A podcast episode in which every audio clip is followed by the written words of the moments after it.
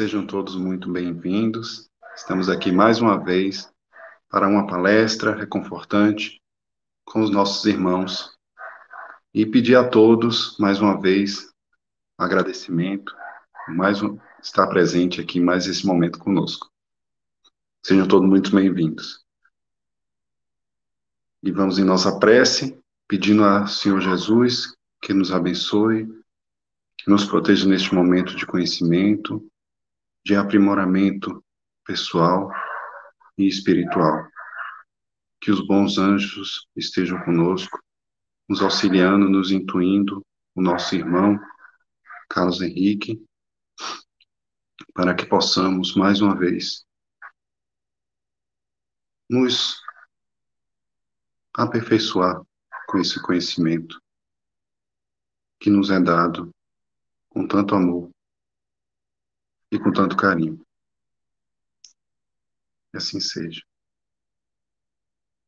É com grande prazer que eu convido o Carlos Henrique para estar presente conosco e falar sobre um tema bastante interessante que tem nos mostrado que é a nova geração, a geração nova.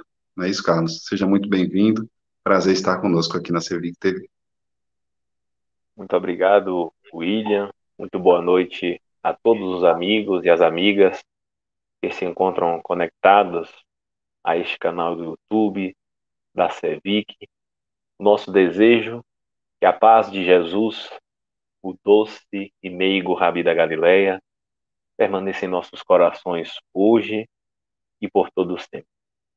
É sempre uma alegria renovada podermos nos dirigir a esses companheiros, essas companheiras, amigos e amigas desta casa que temos tanto carinho e que já nos encontramos saudosos da presença física, sabendo que em dias próximos estaremos matando esta saudade.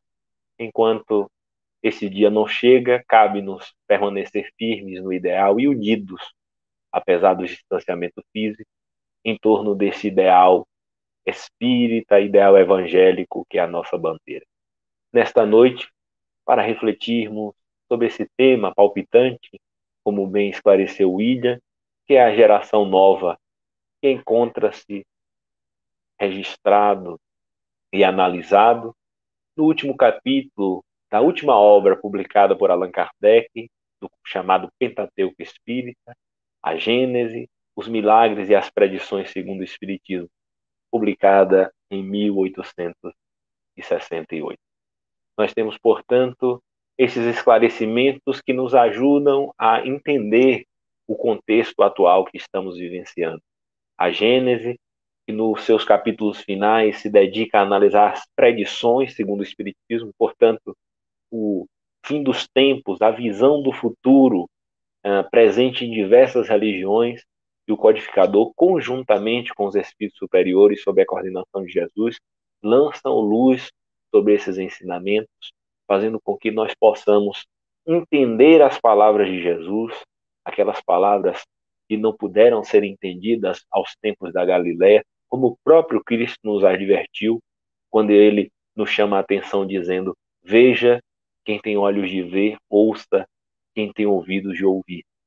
Em uma oportunidade, o Senhor vai deixar muito claro: ainda tenho muitas coisas a vos dizer, mas não sois capazes de compreender.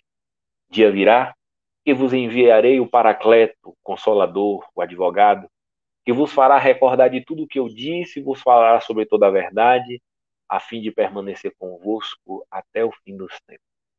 Nós entendemos que este Consolador se cumpre quando do advento da doutrina espírita, quando da publicação da primeira edição de O Livro dos Espíritos, que se deu é, a 3 de abril, a 17 de abril de 1857.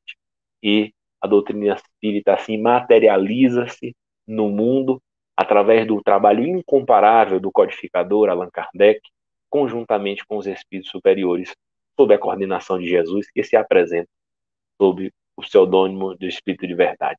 E nós, assim, temos as ferramentas que nos dão a condição de resgatar o cristianismo em sua pulcritude e nos dão a condição de compreender certas passagens evangélicas, certas afirmativas de Jesus que se tornaram ininteligíveis, que foram mal interpretadas e que a doutrina espírita resgata em sua pureza.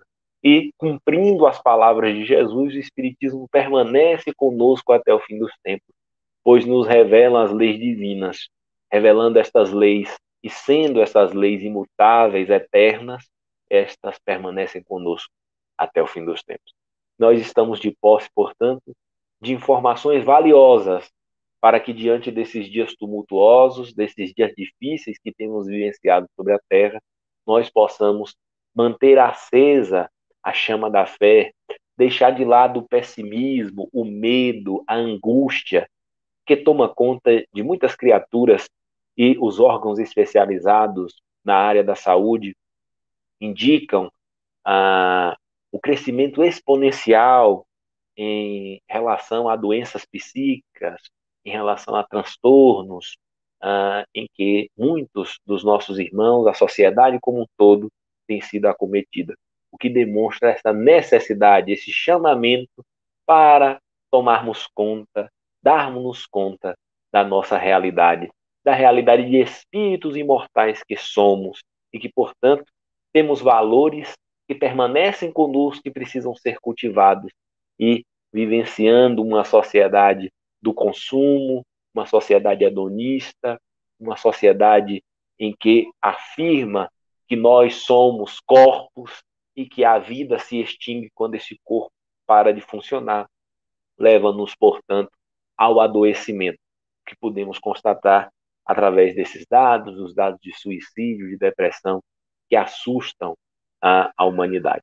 Então, nós vamos perceber que a doutrina espírita exerce esse papel de demonstrar que esse fim dos tempos, presente em diversas escrituras, de presente em diversas denominações religiosas, e o que não é diferente com a, o cristianismo, quando vemos Jesus no sermão profético falar desses tempos vindouros e utilizar palavras graves, utilizar imagens impactantes, quando ele diz que no fim dos tempos o sol se apagaria, a lua perderia o seu brilho, as estrelas cairiam do céu.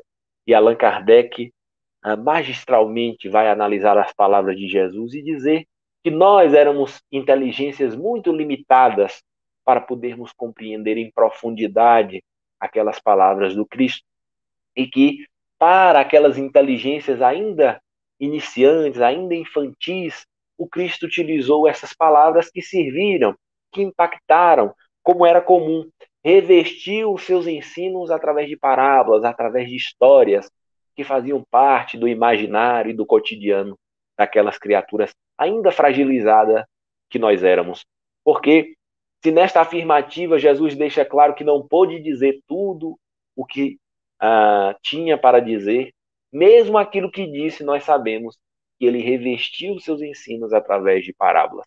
E vai nos dizer Allan Kardec, nesses capítulos finais da Gênese, que Jesus também reveste esses ensinos proféticos, essas profecias dos fins dos tempos, através de parábolas, de histórias que chamavam a atenção daquelas criaturas. E Kardec vai chamar a atenção dizendo que para aquela época, e isso perdura por longo tempo, era possível acreditar que as estrelas cairiam do céu. Porque naquela época nós acreditávamos que em cima existia o céu, embaixo o inferno, que a Terra era o centro do universo que as estrelas eram pontos luminosos para iluminar a nossa noite. Essa era a crença generalizada e que, diga-se de passagem, perdura por mais de 1500 anos, 15 séculos de obscurantismo, quando só a partir ah, de Galileu Galilei, aprimorando as técnicas do telescópio, confirmando a teoria copérnica de que a Terra não era nada o centro do universo e que esta fazia um périplo em torno do Sol, mesmo 1500 anos depois do Cristo, a igreja o força a se retratar sob pena de ser morto. E ele o faz porque um amigo lhe adverte, porque ele primeiramente pensa em resistir em nome da verdade, e um amigo lhe diz: Galileu, não faça os seus familiares passar por dor tamanha, porque a verdade é filha do tempo e não da imposição dogmática. E ele então se retrata, e hoje, quem tem o mínimo de instrução possível não ah, ah, ignora esta realidade que nos dá conta, e muito mais hoje, através dos equipamentos lançados ao espaço, como o telescópio Hubble, que nos trazem imagens impressionantes e nós constatamos que as estrelas são outros milhões e milhões de sóis espalhados pelas milhões e milhões de galáxias, cada uma com seus milhões e milhões de sóis, com planetas girando em torno, e nós nos damos conta de que fazemos parte de uma grande família universal e aqueles que acreditavam que era o centro do universo, dar-se conta de que mora na periferia da Via Láctea. Então, nós vamos perceber assim que a época do Cristo era possível acreditar que as estrelas cairiam do céu, mas hoje, com os conhecimentos astronômicos, nós sabemos ser impossível as estrelas caírem do céu. E nos diz Allan Kardec, aí está a chave. Jesus deixa esta chave para as gerações futuras para que nós pudéssemos perceber que as suas palavras eram palavras alegóricas. E vai nos dizer Allan Kardec: esta ebulição que aparentemente tomaria conta dos fatores externos, que seria uma grande hecatombe no mundo, o codificador conclui que seria a ebulição que tomaria conta do interior das criaturas neste fim dos tempos. E que Jesus, portanto, não está falando do fim dos tempos materiais, mas do fim dos velhos tempos, dos tempos das guerras, dos crimes, do derramamento de sangue, dos governos despóticos e corruptos. E nós entraremos em uma nova era de fraternidade, de paz, cumprindo-se um dos, uh, uma das bem-aventuranças do Cristo, quando no monte nos diz: Bem-aventurados os brandos e pacíficos pois herdarão a terra. Esta terra renovada, que será gestada através da transformação dos seus habitantes. E Allan Kardec vai nos dizer uma série de fases, já não são as entranhas do planeta que se agitam, mas as da humanidade. E Emmanuel, complementando esse ensino do codificador, vai nos dizer que diante das dificuldades externas que nós vivenciamos, o que é natural, como a dificuldade mais eminente uh, que estamos vivenciando uh, no presente, que é a pandemia, estas dificuldades externas que de ciclos em ciclos aparecem como desafio para a humanidade, e quando nós vamos olhar para a história, nós temos aproximadamente a cada 100 anos uma grande pandemia que leva à desencarnação em massa das criaturas, uh, essas dificuldades externas são um convite para que nós possamos analisar e superar, domar as dificuldades que trazemos em nosso mundo íntimo. Então, quando nós falamos de mundo novo, quando nós falamos de regeneração da humanidade, quando nós falamos de geração nova, nós precisamos nos atentar para este trabalho que somos convidados a fazer.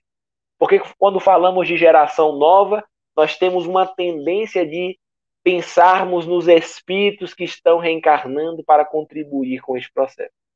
E é bem verdade que a doutrina espírita nos esclarece desta grande emigração de espíritos que estamos vivenciando neste período. Neste período de transição que já começou há algumas décadas e nós já nos encontramos mergulhados. E que os espíritos nos, nos dizem que aqueles espíritos que fazem o mal pelo mal, não estão tendo mais a oportunidade de reencarnar-se na Terra. Momentaneamente estará suspensa a sua reencarnação na Terra e eles serão encaminhados para mundos primitivos, onde, encontrando as dificuldades que lá encontrarem, possam trabalhar as suas questões íntimas, possam se sensibilizar para a necessidade do bem e, com os conhecimentos que daqui levam, possam contribuir com o progresso lá. A grande solidariedade que existe entre os mundos e é um processo, inclusive, que já passamos quando a literatura espírita nos fala ah, dos exilados de capela, que foram espíritos que não acompanharam o progresso neste sistema de capela, em um dos mundos desse sistema de capela, e que ah, receberam, por acréscimo de misericórdia, uh, este planeta que se encontrava em, um, em uma de suas fases de crescimento, Jesus abre as portas para esses espíritos uh, para que pudessem aqui uh, trabalharem as suas questões íntimas, as suas dificuldades.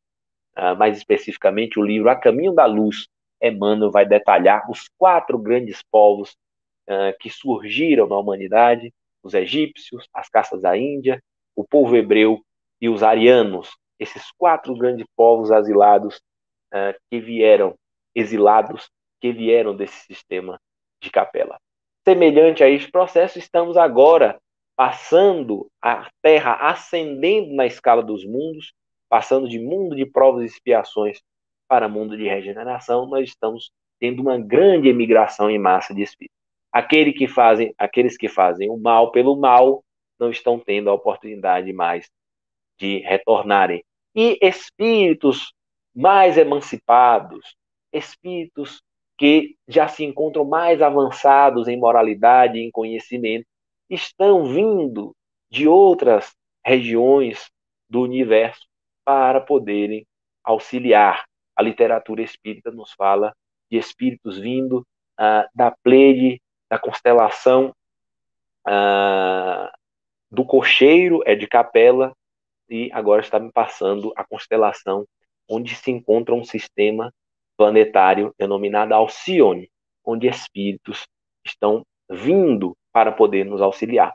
É lógico que este processo de fato está acontecendo, mas nós não poderemos cair no erro de acreditar que esses espíritos estão vindo para fazer a parte que nos cabe, para resolver os nossos problemas, para alavancar o progresso e colocar a Terra neste patamar de regeneração, fazendo um trabalho por nós. Porque os Espíritos são claros ao nos dizer que esses Espíritos estão vindo para contribuir com este processo. Mas que a geração nova é um convite para que nós possamos fazer parte dela.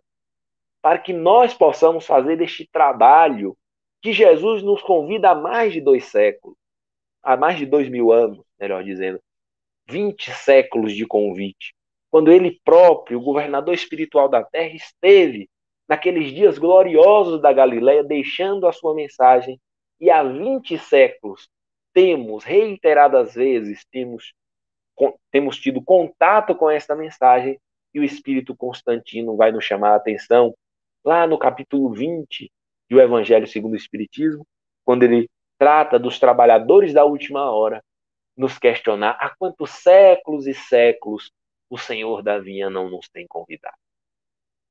Para que nós possamos nos regenerar, meus amigos e minhas amigas, pois os Espíritos são claros, o mundo só se melhora, essa geração nova só se concretizará quando nós nos predispusermos a realizarmos a parte que nos cabe nesta construção íntima, na edificação do reino de Deus em nossos corações, como também elucida o espírito Humberto de Campos, lá no capítulo 3 do livro Boa Nova, através da mediunidade de Francisco Cândido Xavier.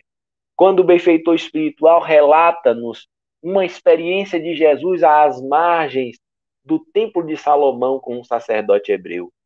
Narra-nos Humberto de Campos que Jesus, após experimentar os rigores da oração e do jejum a que se impunha João Batista no deserto, resolve iniciar o seu messianato por Jerusalém. E aproximando-se do templo suntuoso de Salomão, fora Jesus notado por um grupo de sacerdotes ociosos que se sentiram atraídos pelos seus traços de originalidade e beleza. Alguns se afastaram sem maior interesse, mas Hanan, que seria mais tarde o juiz inclemente da sua causa, aproxima-se do desconhecido e dirige-se-lhe com orgulho. Galileu, que fazes na cidade? Passo por Jerusalém, buscando a fundação do reino de Deus, respondeu Cristo com modesta nobreza. Reino de Deus em tuas mãos? revidou o sacerdote com a gargalhada de desprezo. E que pensas tu venha a ser isso? Esse reino é a obra divina no coração dos homens, respondeu Cristo convictamente. Obra divina em tuas mãos? E com que contas para levar avante essa difícil empresa? Acaso terás conquistado o apoio de algum príncipe ilustre da terra? Os meus discípulos virão de toda a parte, respondeu Cristo. E o sacerdote então revida: Sim, os ignorantes e os tolos estão em toda parte, mas propões-te a realizar uma obra divina e já viste uma estátua perfeita modelada em fragmentos de lama?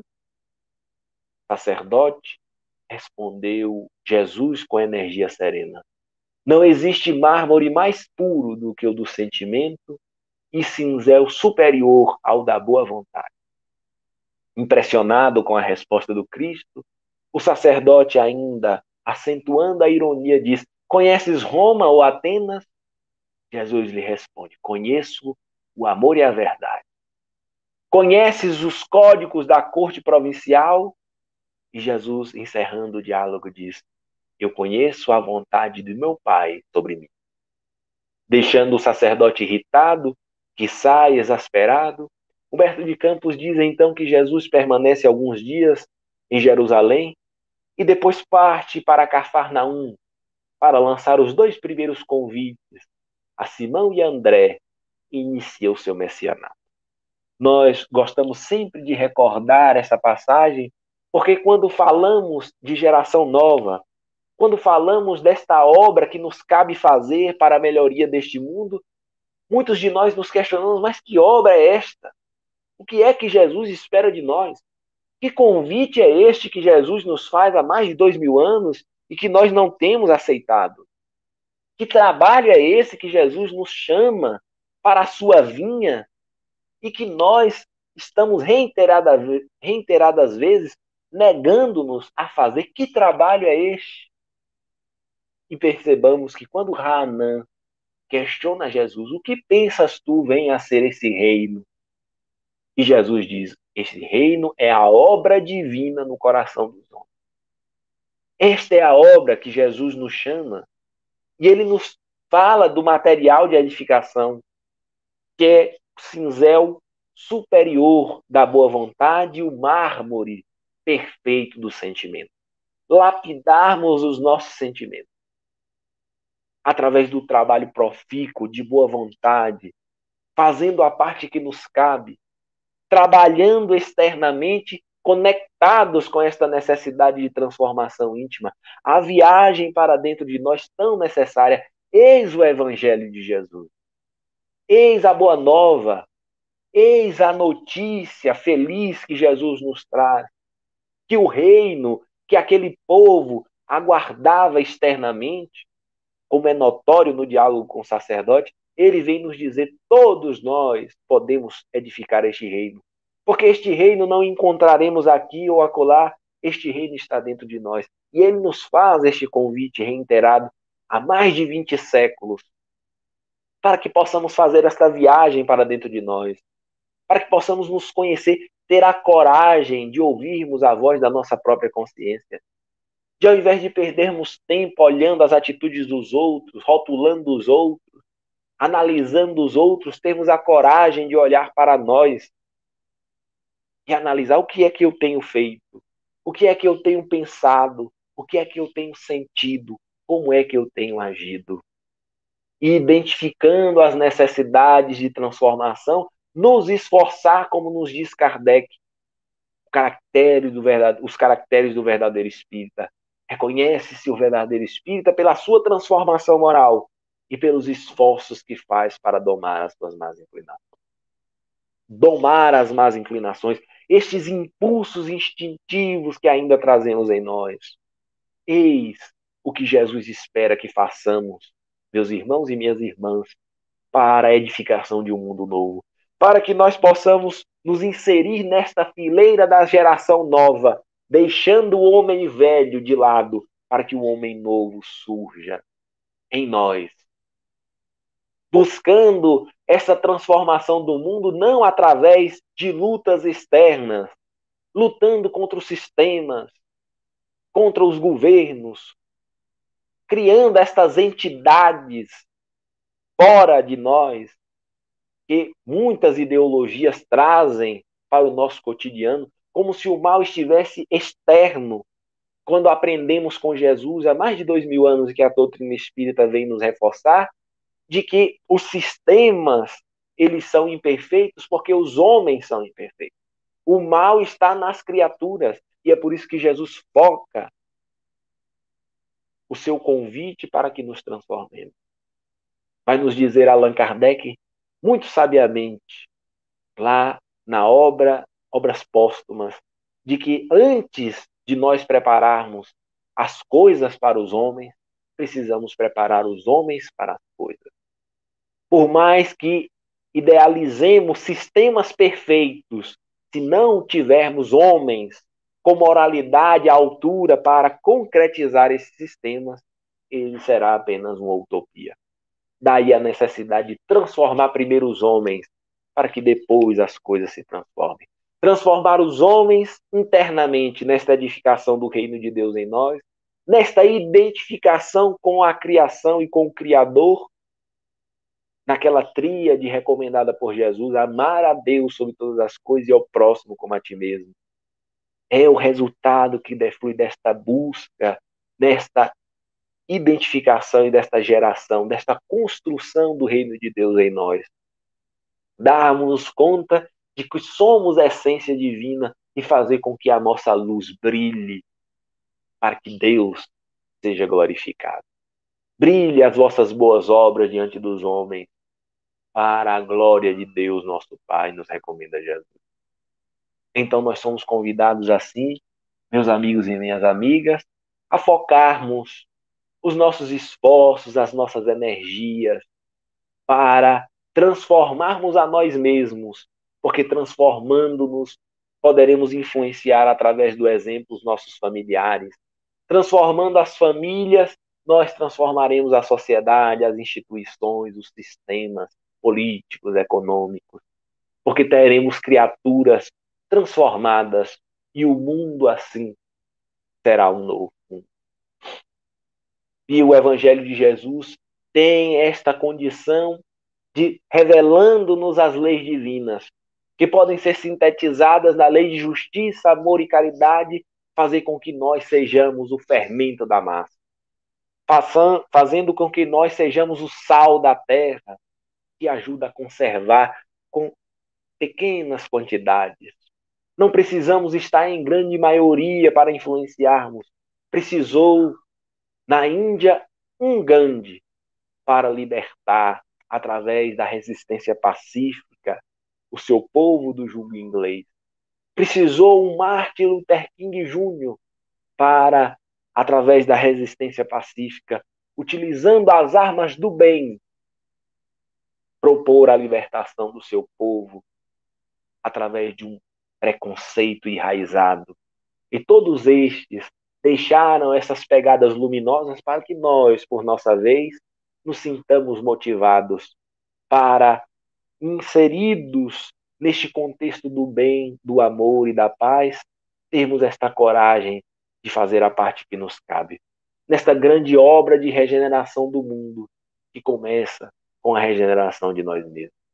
Kardec ainda analisa as palavras de Jesus quando ele, falando desses tempos vindouros, diz aos apóstolos: Em verdade eu vos digo que não conhecereis a morte sem que estas coisas aconteçam. E Allan Kardec, então, analisando as palavras de Jesus, nos diz: das duas, uma.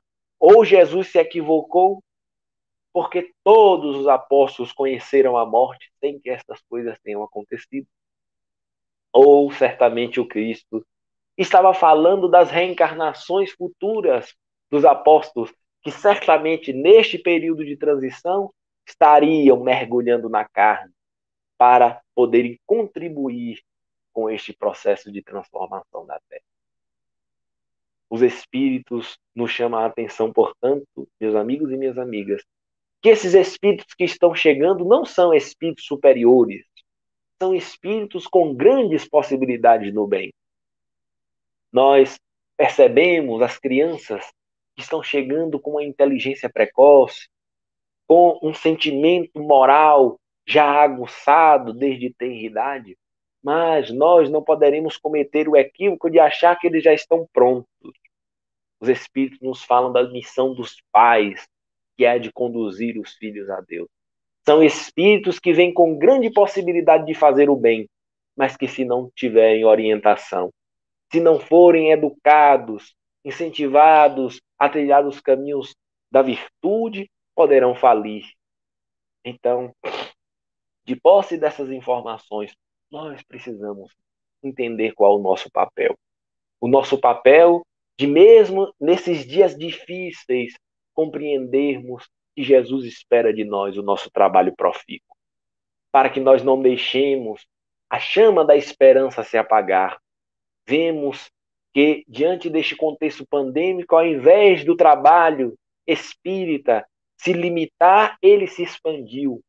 Quantas lives, quantos grupos de estudo não surgiram através desse contexto.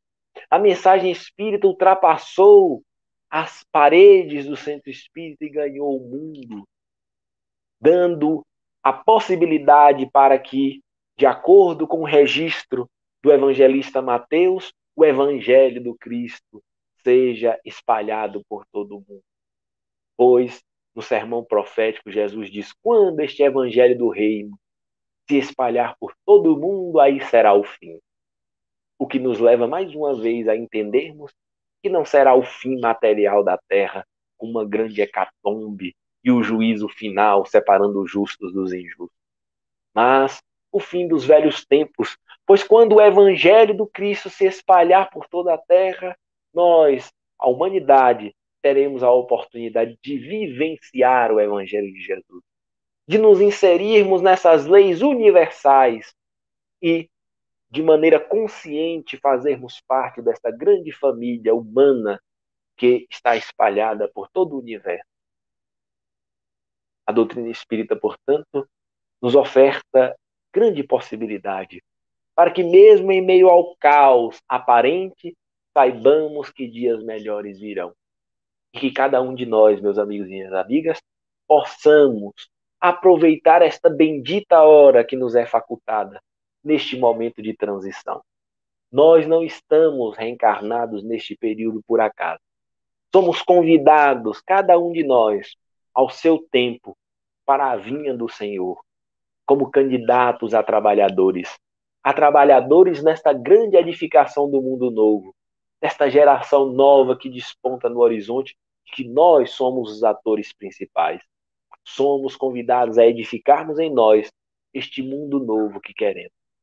Se queremos um mundo renovado, um mundo pacífico, precisamos nos questionar: será que temos agido como pessoas pacíficas? Se queremos um mundo mais justo, será que temos agido conforme a justiça? E é interessante porque os Espíritos nos falam do conceito máximo de justiça que nos foi dado por Jesus, fazer aos outros aquilo que gostaria que fosse feito a si mesmo. E não fazer a si mesmo aquilo que gostaria que fosse feito aos outros, o que não é a mesma coisa, nos diz o Espírito.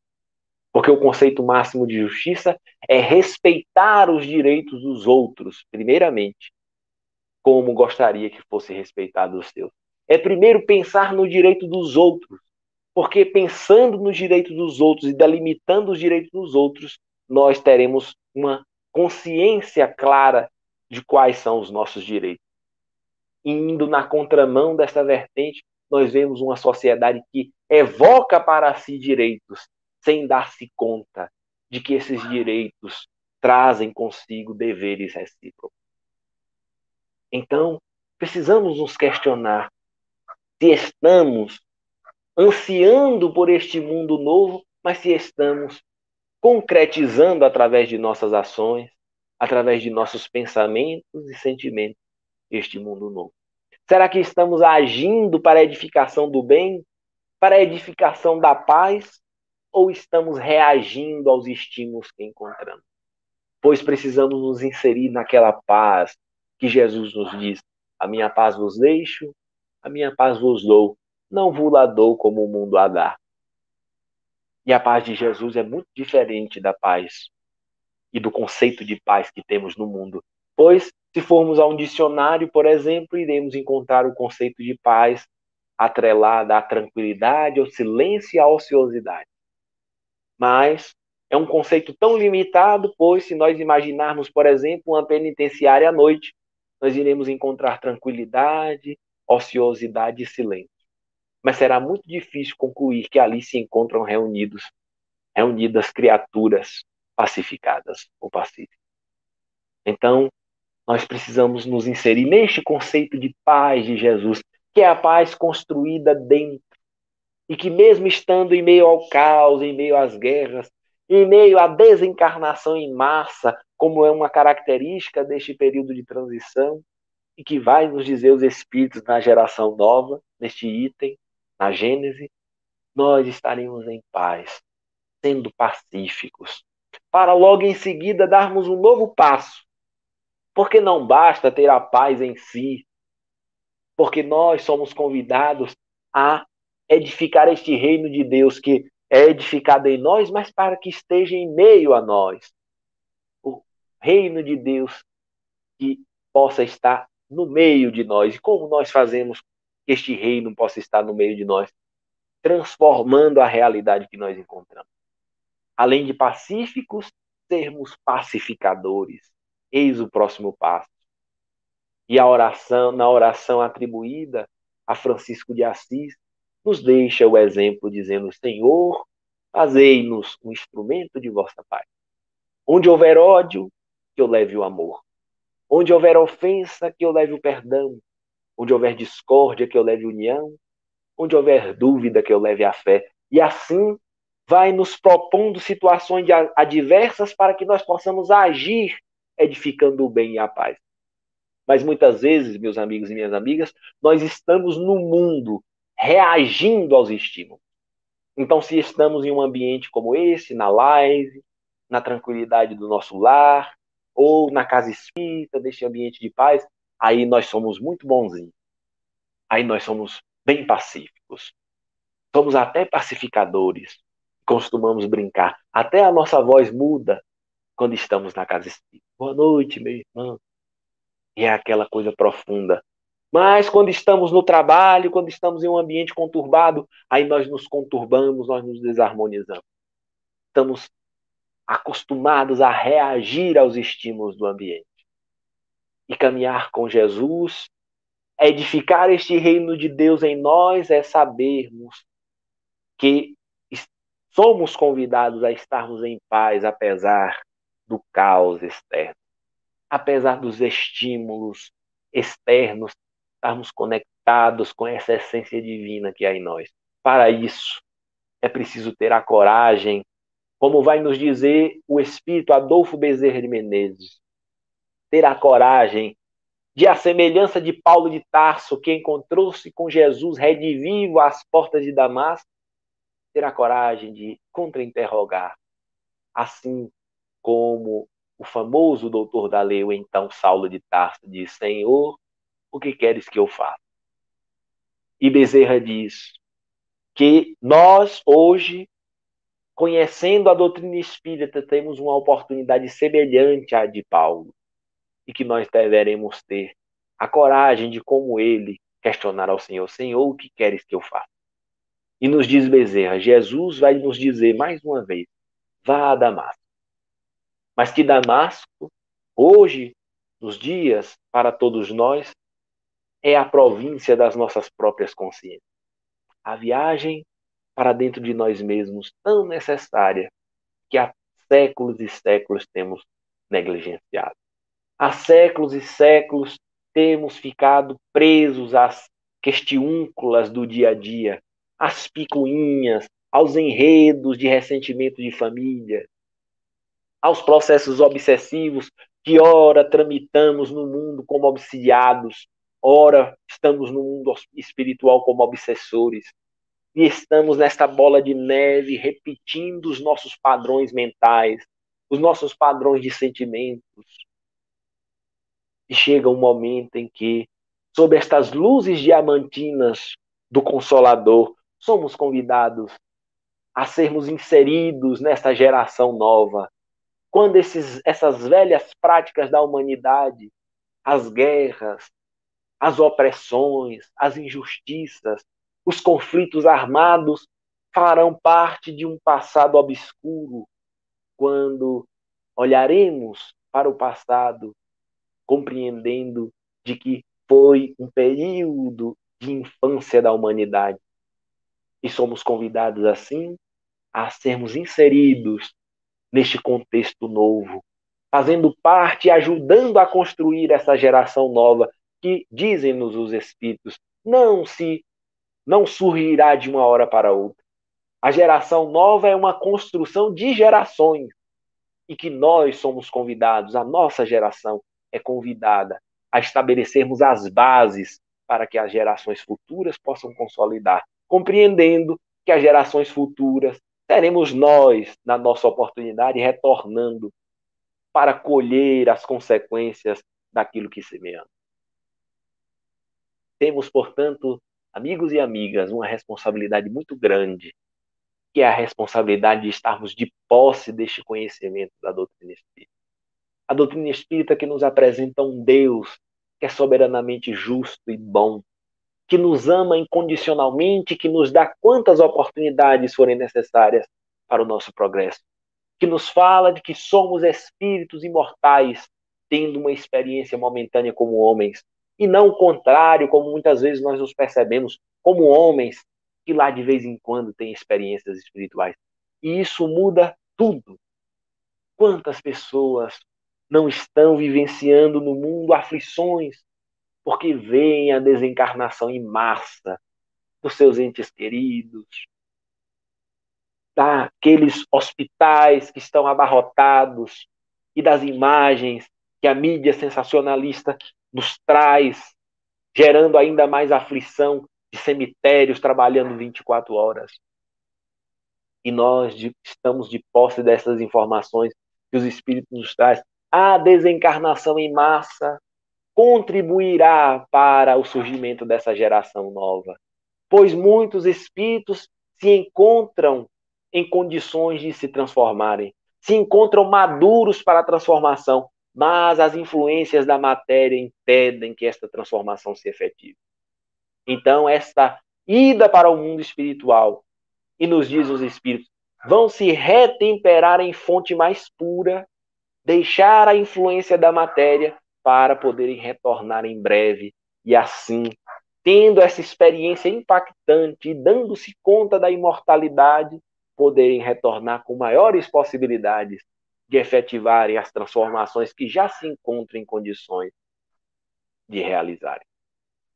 Então, assim, nós compreendemos o porquê desta partida em massa de muitos espíritos, para que possam se retemperar em fonte mais pura no mundo espiritual, para que possam trabalhar e estudar nas instituições de regeneração nas esferas próximas da Terra, para que reencarnações futuras possam ter maiores condições de darem conta do programa iluminativo que nos diz respeito a todos nós. E nós, que aqui nos encontramos encarnados, precisamos darmos conta desta grande oportunidade que é para nós. Estarmos inseridos nesse contexto e estarmos de posse desta mensagem espírita.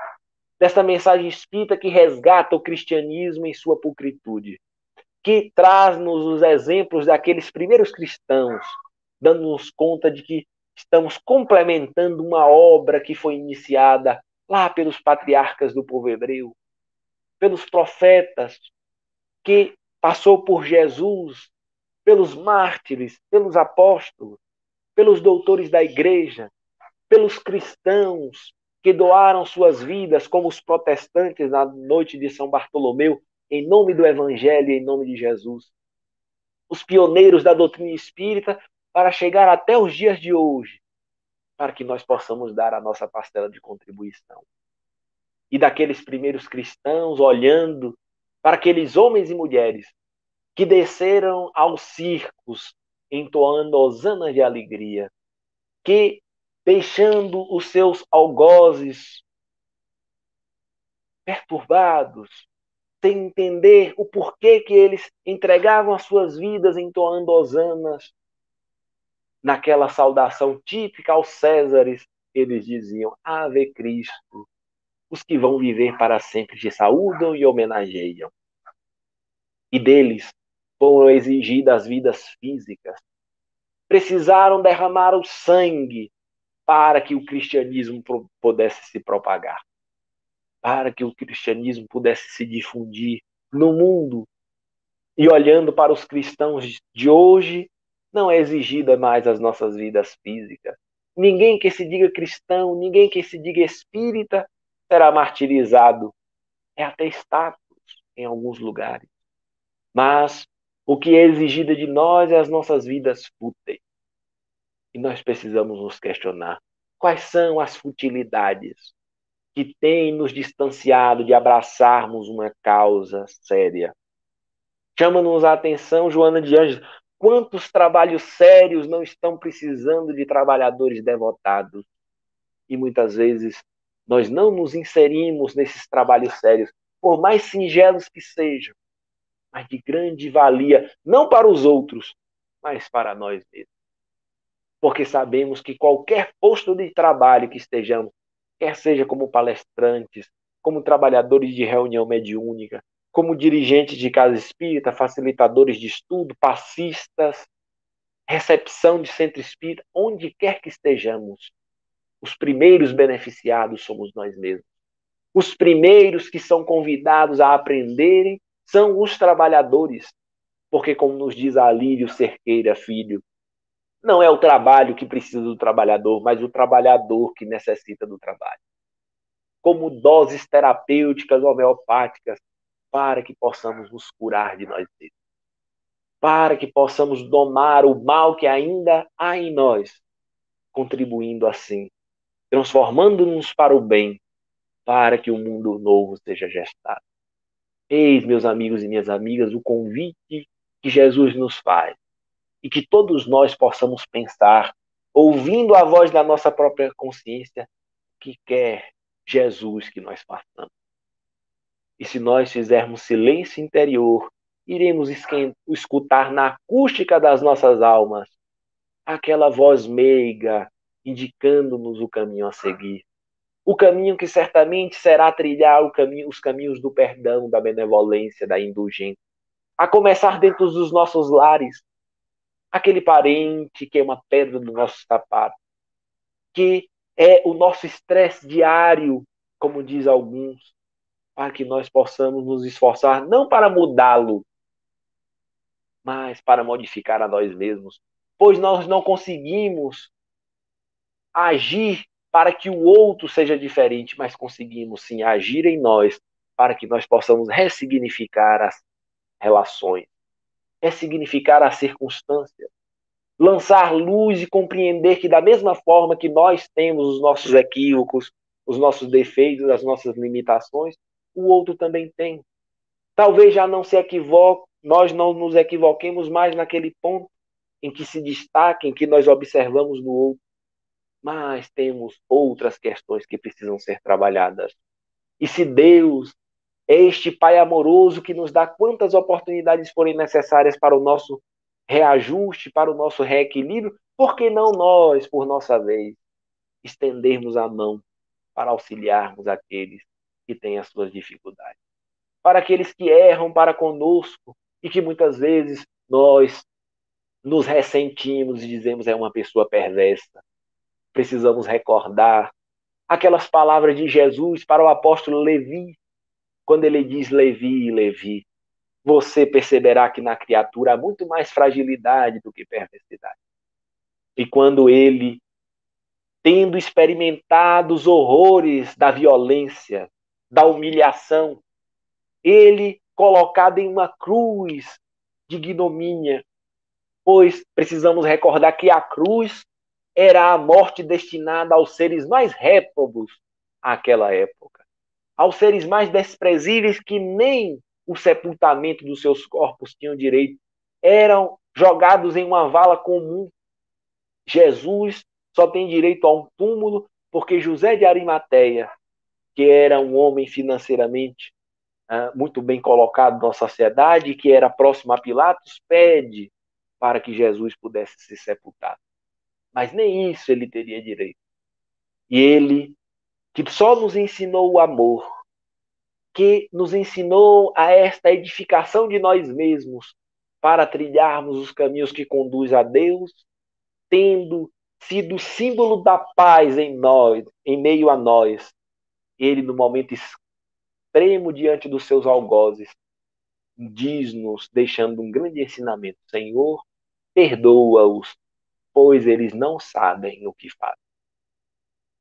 Deixando-nos assim um caminho aberto para o perdão, para a compreensão do outro, porque muitas vezes o outro nos machuca, o outro nos fere, não porque é perverso, não porque quer nos ferir, mas muitas vezes porque não sabe administrar a própria vida.